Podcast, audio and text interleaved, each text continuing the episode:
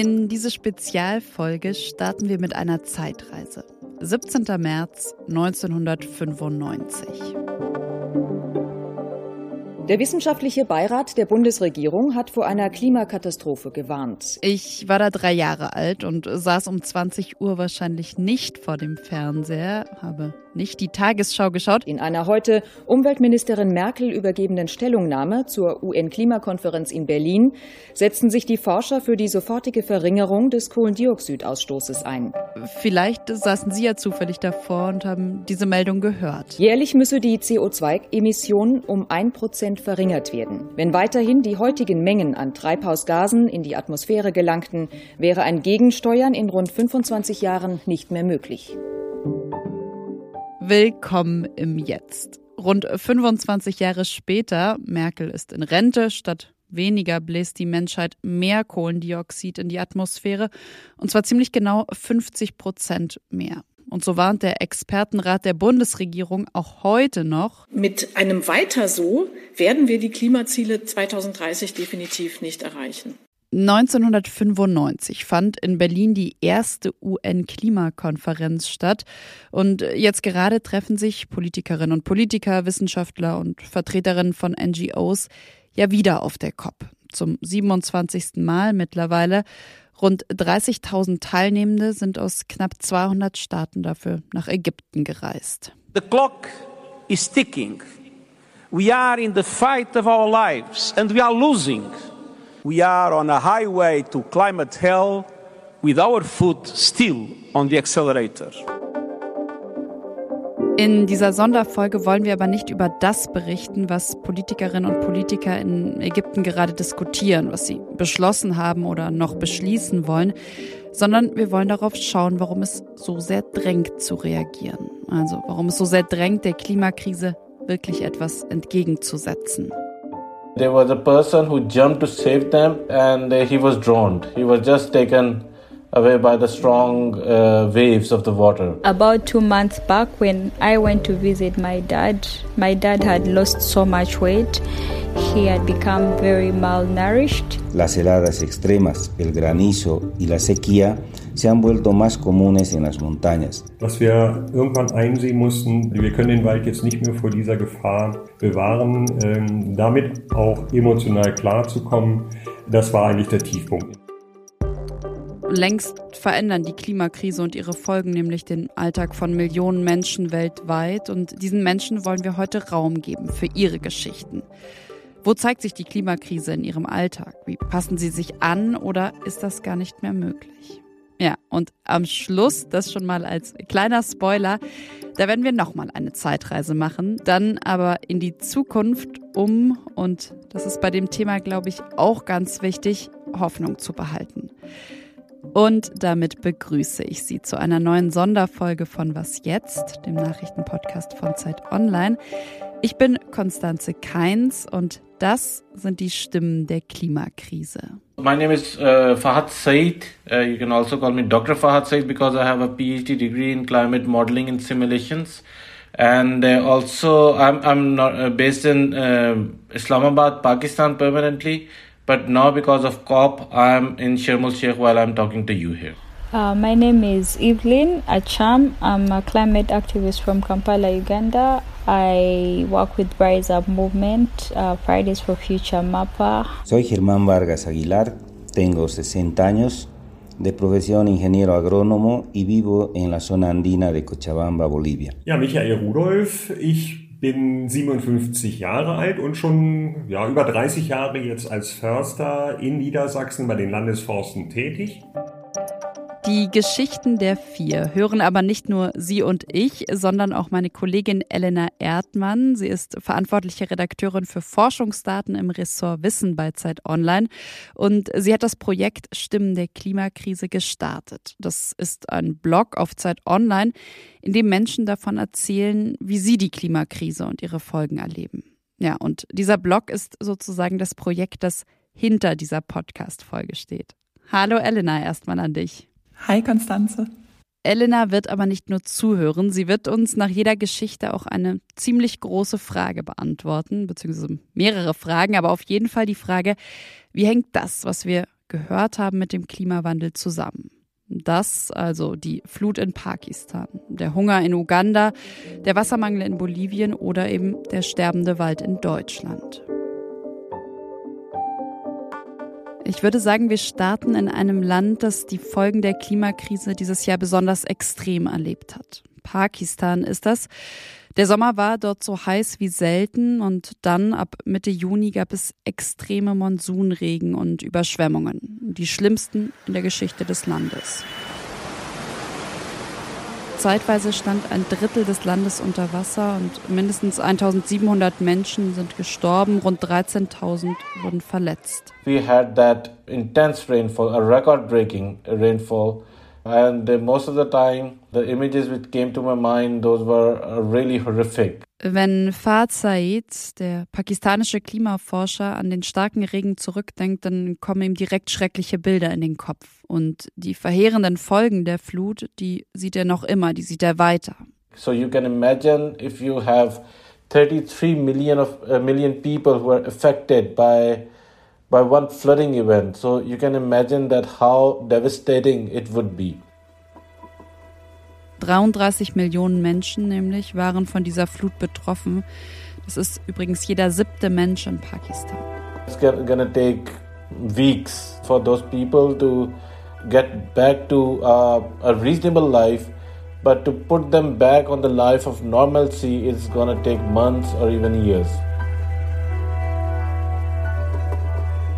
Fahrt sagt, es wird noch Wochen dauern, bis diese Menschen wieder ein ja, ganz okayes Leben führen können. Aber bis sie ihr normales Leben zurückhaben, braucht es noch Monate oder Jahre.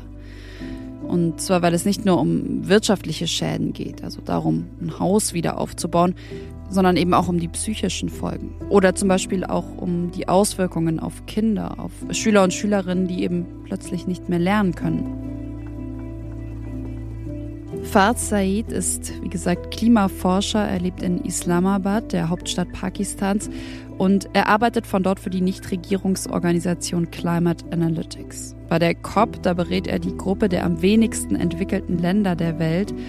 In diesem Jahr aber, da hat er die Folgen der Klimakrise sozusagen nicht nur vor sich auf dem Papier in seinen Analysen und Statistiken gesehen, sondern eben so extrem wie selten auch direkt vor seiner Tür. The heat wave we had, it did not get a lot of media attention.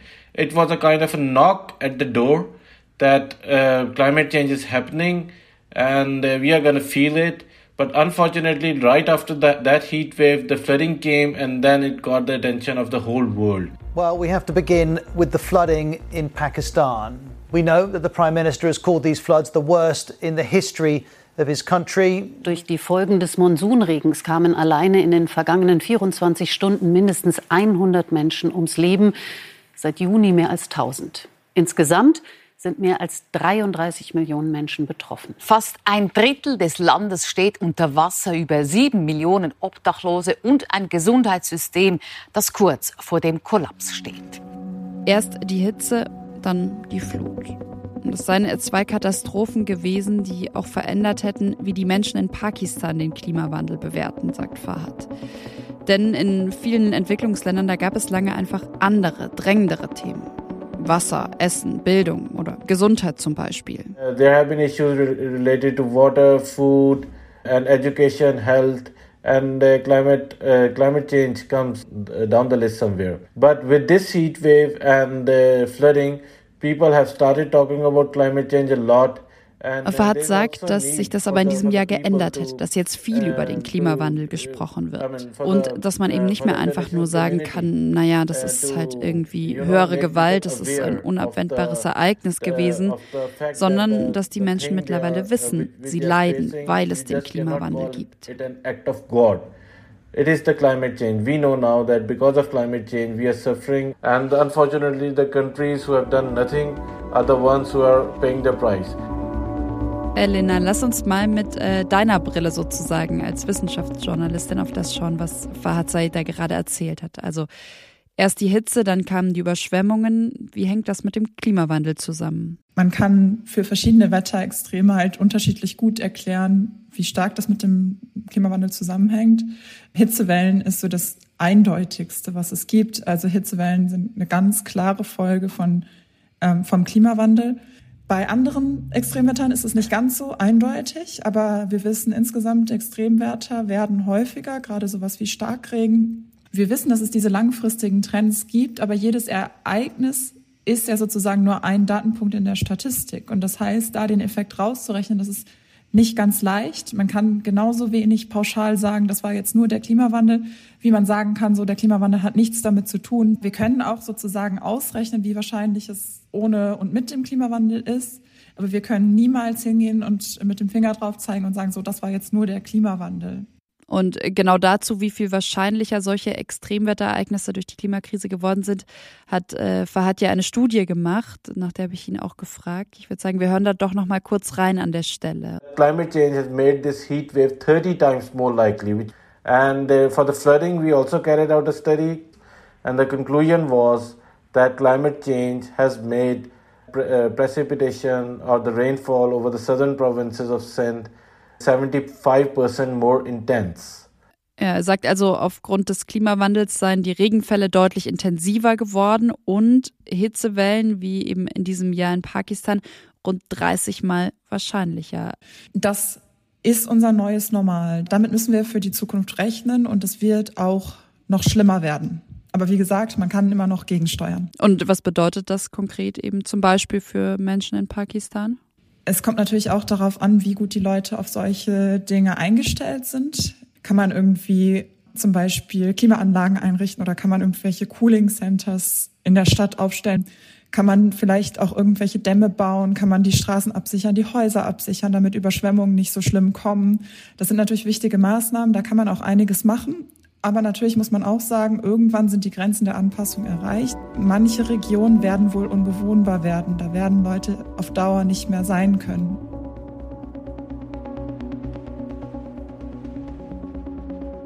Auch wenn Fahad sagt und natürlich recht hat, dass der wirtschaftliche Schaden nur eine Folge der Flut ist, ich finde, den mal zu beziffern, das zeigt das Ausmaß der Katastrophe dann doch noch mal ziemlich drastisch.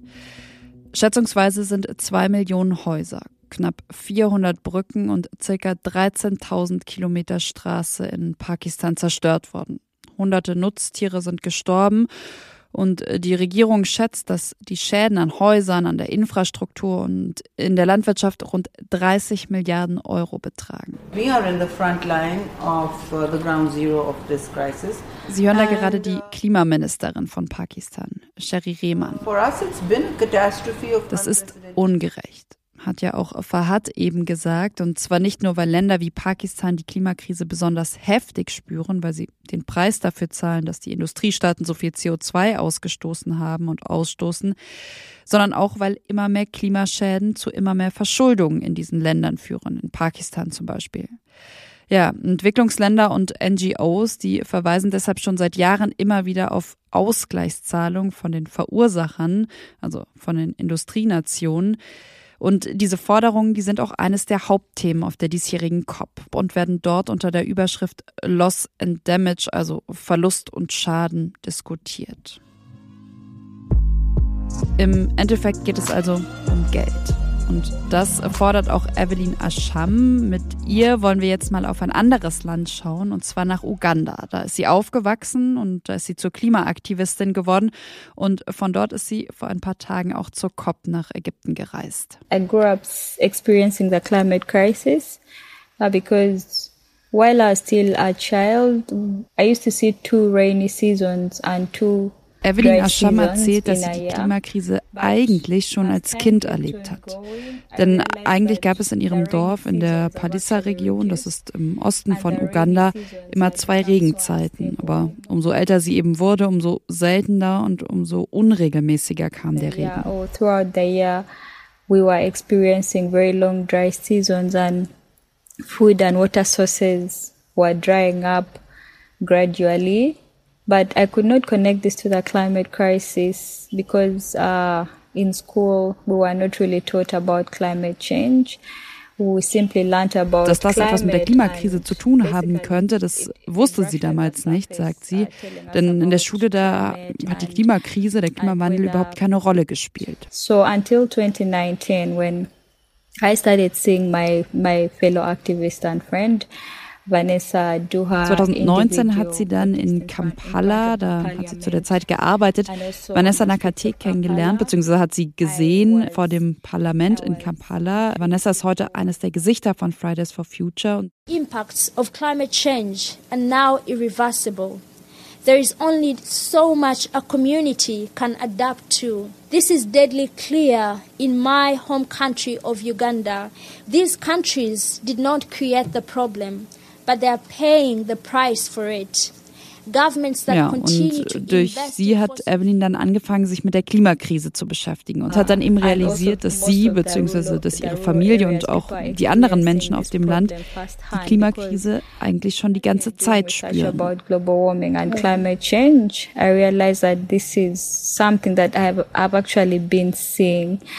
I've been I've been experiencing this. My family is experiencing this, especially when you go to the village where I was born, most people uh, depend on agriculture for survival. They don't work, they don't have money to buy food. Menschen seien dort eben auf die Landwirtschaft angewiesen, um zu überleben. Evelyn erzählt dann von ihrem Vater, der auch Landwirt ist, aber in diesem Jahr eigentlich nichts zu ernten hatte, denn die Dürre war so schlimm, dass nichts gewachsen ist. So my dad is not growing anything. Vor zwei Monaten erzählt Evelyn, da hat sie ihren Vater besucht. My dad, my dad had lost so much weight.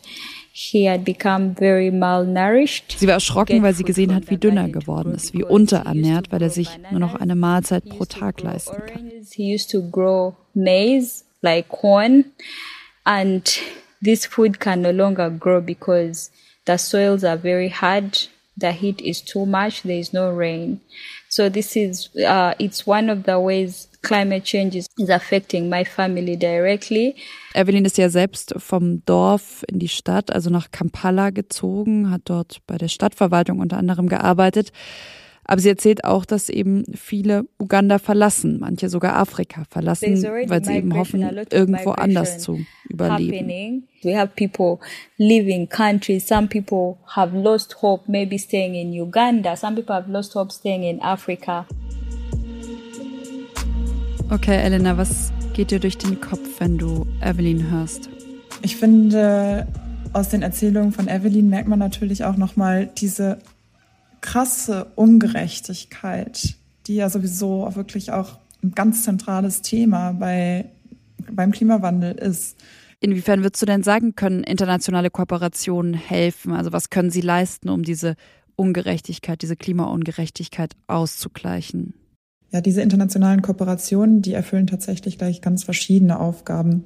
Zum einen natürlich müssen Industrieländer den globalen Süden darin unterstützen, selbst klimaneutral zu werden also zum Beispiel erneuerbare Energien aufzubauen. Und dafür ist es so, dass natürlich viele dieser Investitionen beides gleichzeitig leisten können. Also die können zum einen nachhaltig sein und aber gleichzeitig halt auch für die Leute einen Mehrwert bedeuten. Sprich, die Industrieländer können dem globalen Süden dabei helfen, ihren Lebensstandard zu verbessern, ohne dabei mehr auf fossile Energien zu setzen. Das wäre die Hoffnung. Was mich wirklich auch total erschreckt hat, war dieses Bild, das Evelyn beschreibt, also wie sie ihren Vater sieht und dann merkt, wie dünn er geworden ist. Man spricht ja ab und zu über Klimaflüchtlinge, Klimamigration. Und was wir uns darunter vorstellen, ist, dass dann ganz viele Leute ihre Länder verlassen und zu uns kommen. Aber was tatsächlich passiert, ist ganz viel Binnenmigration. Das heißt, Leute, die auf dem Land wohnen und zum Beispiel jetzt wie Evelyns Vater plötzlich keine Ernten mehr haben und dort sich nicht mehr ernähren können, die wollen natürlich trotzdem irgendwie überleben, die wollen trotzdem irgendwie Geld verdienen und deswegen gehen die in die Städte. Von da habe ich letztens mit einer ähm, Wissenschaftlerin gesprochen, Kira Finke, die auch über ähm, Migration forscht. Und die hat ein Buch geschrieben, das heißt Sturmnomaden. Und ich fand den Begriff total krass. Und zwar sagt sie, viele Leute, die sozusagen durch den Klimawandel vertrieben werden, die bleiben ihr restliches Leben in so einem Nomadenstatus. Das heißt, sie finden keine neue Wohnung mehr, sondern die sind dann immer in so einem vorübergehenden Zustand. Und äh, sagt, das ist eigentlich eine ganz typische Art, wie so ja, Klimamigration abläuft. Ich glaube, an der Stelle kann man noch dazu sagen, dass ja ein großes Problem ist, dass Klimafolgen als Fluchtgrund nicht offiziell anerkannt sind. Also das fällt dann unter Armutsmigration und das ist eben kein offiziell anerkannter Fluchtgrund. Und das wiederum bedeutet, dass diese Menschen eben einmal keine Aussicht auf Asyl haben, aber auch, dass sie zum Beispiel durch Hilfseinrichtungen wenig geschützt werden, weil die Finanzierung fehlt. Ganz genau. Also es ist da bisher noch nicht gesetzlich geregelt, dass sie irgendwo hinkommen können und dort auch Asyl bekommen. Für 2050 zum Beispiel gibt es von der World Bank Schätzung, dass bis 2050 216 Millionen ähm, in sechs Weltregionen gezwungen sein könnten, wegen dem Klimawandel umzuziehen.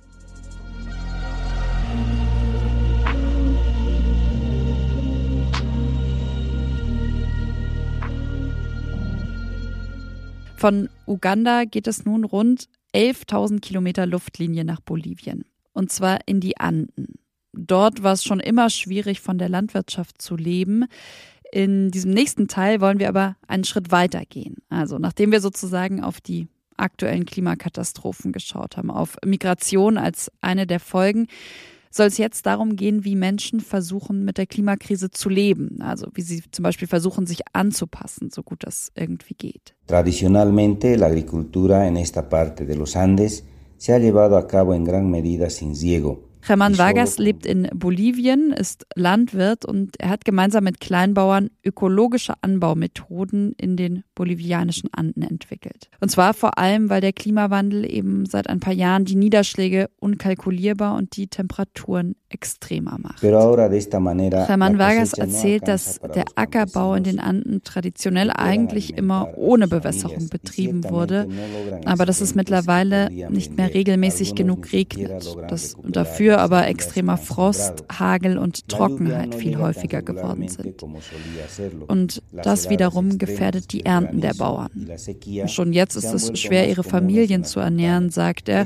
Überschüsse, die sie verkaufen könnten, die gibt es eigentlich erst recht nicht mehr. Und aus dem Grund hat Rahman, erzählt er eben, ein Projekt gestartet. Und zwar geht es darum, dass sich Landwirte an den Klimawandel anpassen.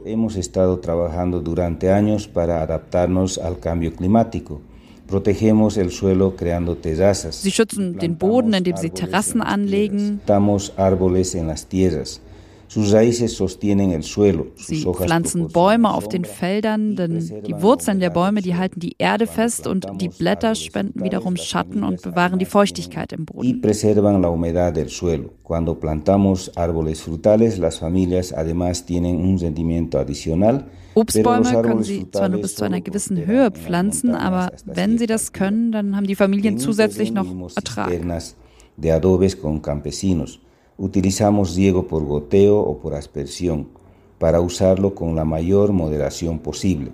Um Wasser aufzufangen, bauen sie außerdem Sammelbehälter und um mit dem gesammelten Wasser dann möglichst sparsam umzugehen, nutzen sie Tröpfchen oder Sprühbewässerung. Ja, und seit ein paar Jahren versuchen sie außerdem noch ihre Quellen zu stärken, und zwar mit Sickergräben, durch die möglichst viel Regen ins Grundwasser gelangen soll. Raman glaubt, und das finde ich einen sehr schönen Schluss seiner Erzählung, er sagt, ich glaube, dass unsere Arbeit, die einem Modell der ökologischen und sozialen Landwirtschaft folgt, das Landleben für sie ein wenig attraktiver macht.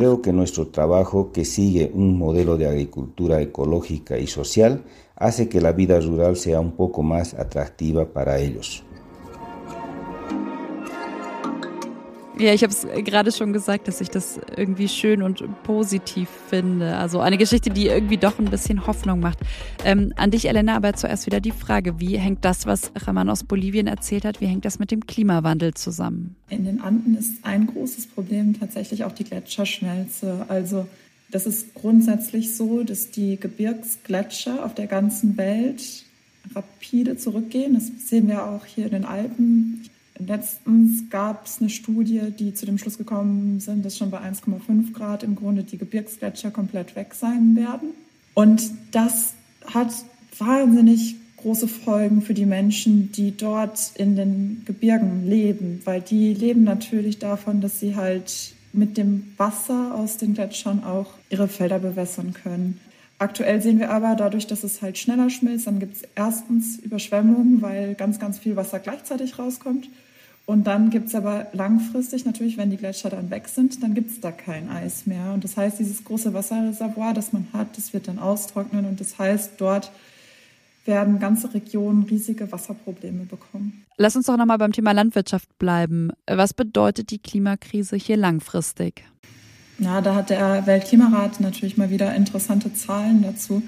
Ähm, die sagen, bei einer Erderwärmung von 1,6 Grad 2100, das ist natürlich ein sehr gutes Szenario, ne? da sind wir gerade nicht auf dem Weg hin, da würden ungefähr 8 Prozent der heutigen ähm, landwirtschaftlich genutzten Flächen nicht mehr gebrauchbar sein für Landwirtschaft. Insgesamt führt es natürlich dazu, dass mehr Menschen von der Ernährungsunsicherheit bedroht sind.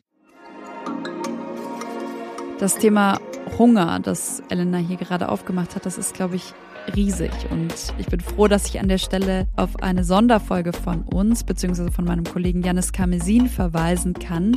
Zurück zu den Wurzeln heißt, die ist am 8. Oktober erschienen und darum geht es genau um dieses Thema, nämlich darum, dass es dem globalen Ernährungssystem an Widerstandskraft fehlt und um die Frage, was sich ändern muss. Also, die kann ich Ihnen an der Stelle empfehlen und wir reisen sozusagen hier bei uns in dieser Folge weiter.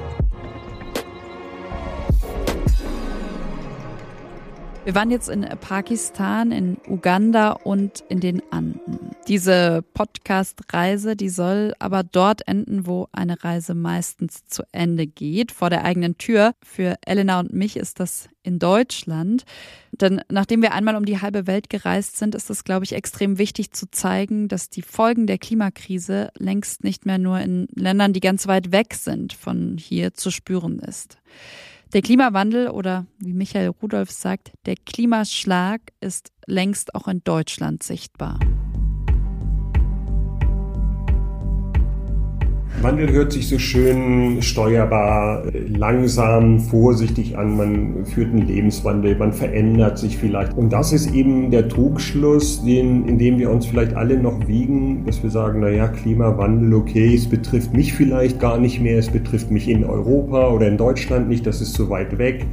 Wandel, das hört sich so hm, ungefährlich an. Und der Begriff Klimaschlag macht im Grunde deutlich, dass, dass wir nicht vorbereitet sind, dass wir uns auch gar nicht groß wehren können gegen diese Naturereignisse und dass es jederzeit überall auch auftreten kann. Michael Rudolph ist Förster. Das war schon als Kind sein Traumberuf. Er ist auf dem Land groß geworden, war und ist bis heute immer viel im Wald. Ja, und wenn er sich heute manchmal an Bäume lehnt, die er so vor 20, 30 Jahren gepflanzt hat und sieht, wie groß zum Beispiel die Eichen geworden sind, dann beeindruckt ihn die Natur immer wieder. Und er weiß, das hat er mir erzählt, warum er diesen Job macht. Doch was er auch sagt, ist, dass sich sein Traumberuf verändert hat. Und zwar ziemlich stark. Jetzt in den letzten Jahren, das ist die Kehrseite, das Belastende oder auch was ein traurig stimmt zu sehen, in welcher kurzen Zeit auch großflächig Wälder verschwinden können. Das, was wir derzeit im Harz ja erleben, dieses große Fichtensterben, das hätte ich mir nie vorstellen können, innerhalb weniger Jahre ähm, so viel alten Wald verschwinden zu sehen. Dem deutschen Wald geht es vielerorts schlecht, sehr schlecht sogar, nicht nur hier im Harz. Wo einst Bäume in saftigem Grün standen, gibt es oft nur noch totes Holz. Im niedersächsischen Harz wurden seit Januar 2018 über 5 Millionen Kubikmeter Schadholz gefällt. Das ist richtig eingeschlagen äh, nach dem Sturm 2018 im Januar. Der Sturm hieß Friederike.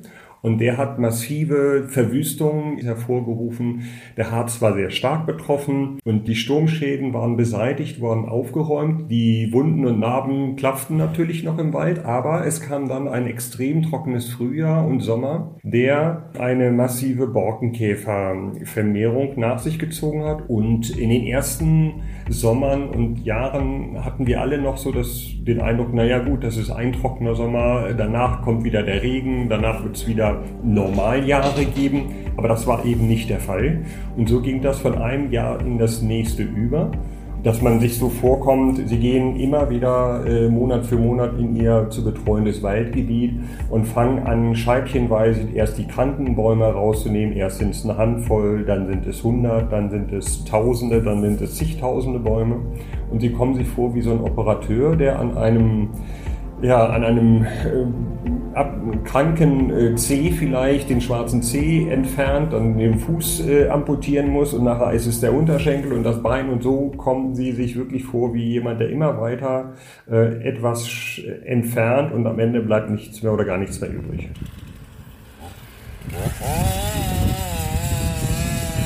Wenn Michael Rudolph so Stück für Stück mehr Bäume aus dem Wald nehmen muss, dann denkt er oft auch an die Zukunft.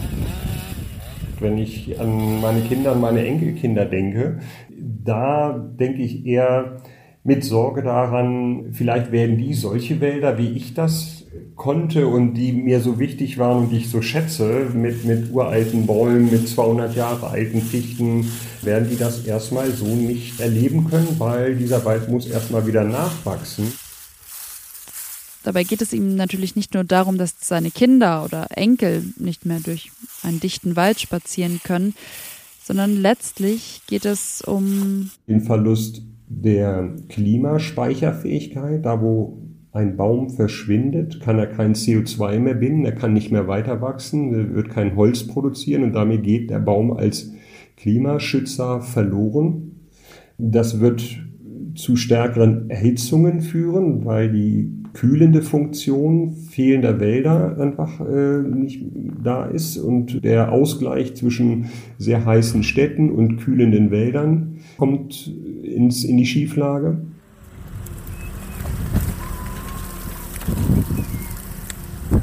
Als Förster arbeite ich ja, am Wald, im Wald und da ist das Wichtige jetzt die Wälder so zu stabilisieren mit Baumarten, die eine Chance haben, auch älter zu werden, die gefestigt sind, Stürme besser auszuhalten. Die Bäume müssen länger mit Trockenphasen auskommen und weil das so langsam geht, diesen Waldumbau, muss man heute damit anfangen, kann ich sagen, naja, das sollen dann unsere Enkelkinder machen. Das, das ist meine Aufgabe als Förster, da jetzt schon die Weichen zu stellen.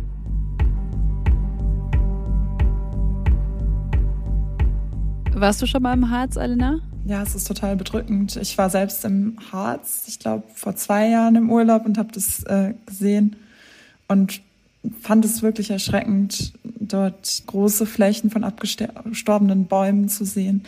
Mit dem, was er gesagt hat, lass uns doch mal auf ein Thema schauen, das dich ja ziemlich bewegt. Und zwar sind das ja die Ökosysteme. Das Thema ist eines, das mich persönlich mit auch am meisten ja auffühlt tatsächlich. Und das sind äh, Ökosysteme, die kollabieren. Das sehen wir im Wald, das sehen wir an den Gletschern, das sehen wir aber in wirklich verschiedensten Konstellationen. Und ich glaube, das ist eine Komponente des Klimawandels, die bislang auch noch ein bisschen immer im Hintergrund bleibt. Und das ist sehr, sehr bedrohlich, denn natürlich hängen diese ganzen Tier- und Pflanzenarten, die brauchen einander, die bauen darauf auf, dass andere da sind.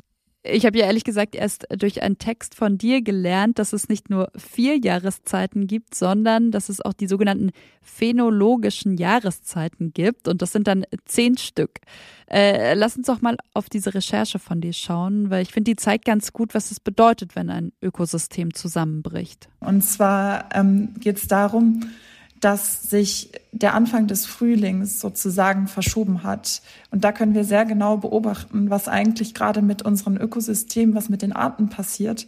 Und zwar ist es so, es gibt quasi eine Wissenschaft, die heißt Phänologie, und die schauen sich an, wann bestimmte Blumen blühen, wann bestimmte Vögel anfangen zu singen, wann Bäume Knospen bekommen. Und die messen das über ganz, ganz lange Zeiträume. Die haben da wirklich schon seit hunderten Jahren dann Beobachtungsdaten gesammelt. Und in diesen Daten kann man zeigen, dass hier in Deutschland zum Beispiel die ersten Blüt Blütezeiten, das, äh, die erste Beobachtung ist dann normalerweise die Hasel. Und die Haselblüte hat sich mittlerweile um zwei Wochen nach vorne verschoben. Und das heißt, der Frühling fängt quasi zwei Wochen früher an. Und das ist natürlich eigentlich erstmal auf den ersten Blick total schön, ähm, bis mir eigentlich die Konsequenzen davon klarer geworden sind. Das sind ganz große Dynamiken, die da durcheinander geraten. Und ich glaube, da gibt es halt vor allem einfach auch Grenzen, wo bestimmte Tier- und Pflanzenarten nicht mehr mithalten können. Also zum Beispiel Zugvögel, die ja ganz, ganz weite Strecken ja auch zurücklegen. Die brauchen einfach lange, um diesen Weg hinter sich zu bringen.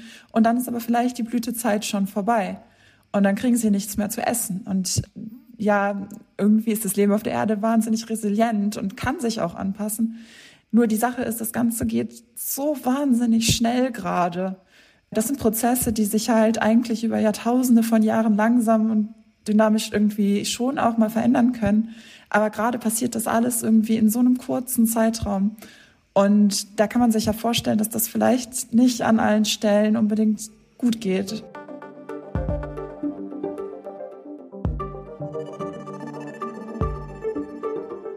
Um all das jetzt irgendwie zusammenzufassen, was muss die Konsequenz sein? Ja, natürlich, jede weitere Erwärmung macht alle diese Dinge, die wir besprochen haben, schlimmer, wahrscheinlicher. Und insofern sollten wir natürlich gucken, dass wir die Temperatur so niedrig wie möglich halten. Ich habe gerade ein Interview geführt mit zwei WissenschaftlerInnen, die sagen, 1,5 Grad werden wir nicht mehr schaffen. Aber das bedeutet nicht, dass wir jetzt sagen können, ja, dann ist alles verloren, sondern 1,5 Grad wären natürlich besser, aber 1,6 Grad sind auch noch viel besser als 1,7 Grad und 1,7 Grad sind viel besser als 1,8 Grad. Das heißt wirklich, wir sind jetzt in einem Bereich, wo wir wissen, dass die Folgen der Klimakrise schlimm sind. Und das heißt, wir sind auch in dem Bereich, wo wir eigentlich einfach damit anfangen sollten, jetzt so wirklich so weit wir können, unsere Emissionen zu reduzieren. Danke, Elena. Danke dir. Nachdem wir am Anfang dieser Folge in die Vergangenheit gereist sind, der wissenschaftliche Beirat der Bundesregierung hat vor einer Klima wollen wir am Ende dieser Folge in die Zukunft schauen. Vielleicht kennen Sie den neuen Zeit-Podcast auch das noch schon und wissen, wir haben jetzt zwei Beam-ExpertInnen im Haus.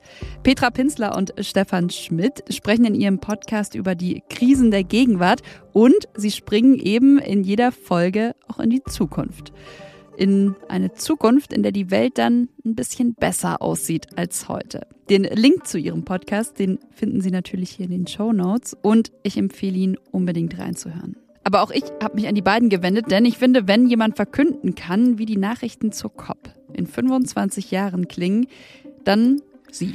Der wissenschaftliche Beirat der Bundesregierung empfiehlt, die Zuständigkeit für Klimaschutz zu verlagern. Hier ist die Tagesschau 2047. Jens Rieber wurde abgelöst mit Stefan Schmidt. In einer heute an die Wirtschaftsministerin übergebenen Stellungnahme im Vorfeld der UN-Klimakonferenz in Berlin betonen die Forscherinnen, Künftig solle für den Klimaschutz das Entwicklungsministerium zuständig sein. Denn nachdem Deutschland wie die meisten anderen Industriestaaten die Kohlenstoffneutralität erreicht habe, gelte es nun, die Ärmsten und Verwundbarsten zu unterstützen, bis sich das Klimasystem wieder stabilisiert habe. Und damit, mit diesem positiven Ausblick, sind wir am Ende dieser Sonderfolge von Was jetzt angekommen. Sie können uns sehr gerne schreiben. Ich würde mich total freuen, was Sie glauben, wie die Nachrichten 2047 klingen, wenn wieder COP ist. Was wird wohl verkündet? Was steht drin? Unsere E-Mail-Adresse ist wie immer wasjetzt.zeit.de. Bedanken möchte ich mich am Schluss dieser Folge natürlich auch noch, vor allem bei meinen vier Protagonistinnen und Protagonisten, die mir ihre Geschichten erzählt haben. Mein Name ist Konstanze Keins, aber ich habe diese Folge nicht alleine gemacht. Ich wurde unterstützt von der Zeit Online-Autorin Alexandra Endres, sie ist freie Klimajournalistin, und von meinem Kollegen Janis Kamesin, der die Redaktion dieser Folge übernommen hat.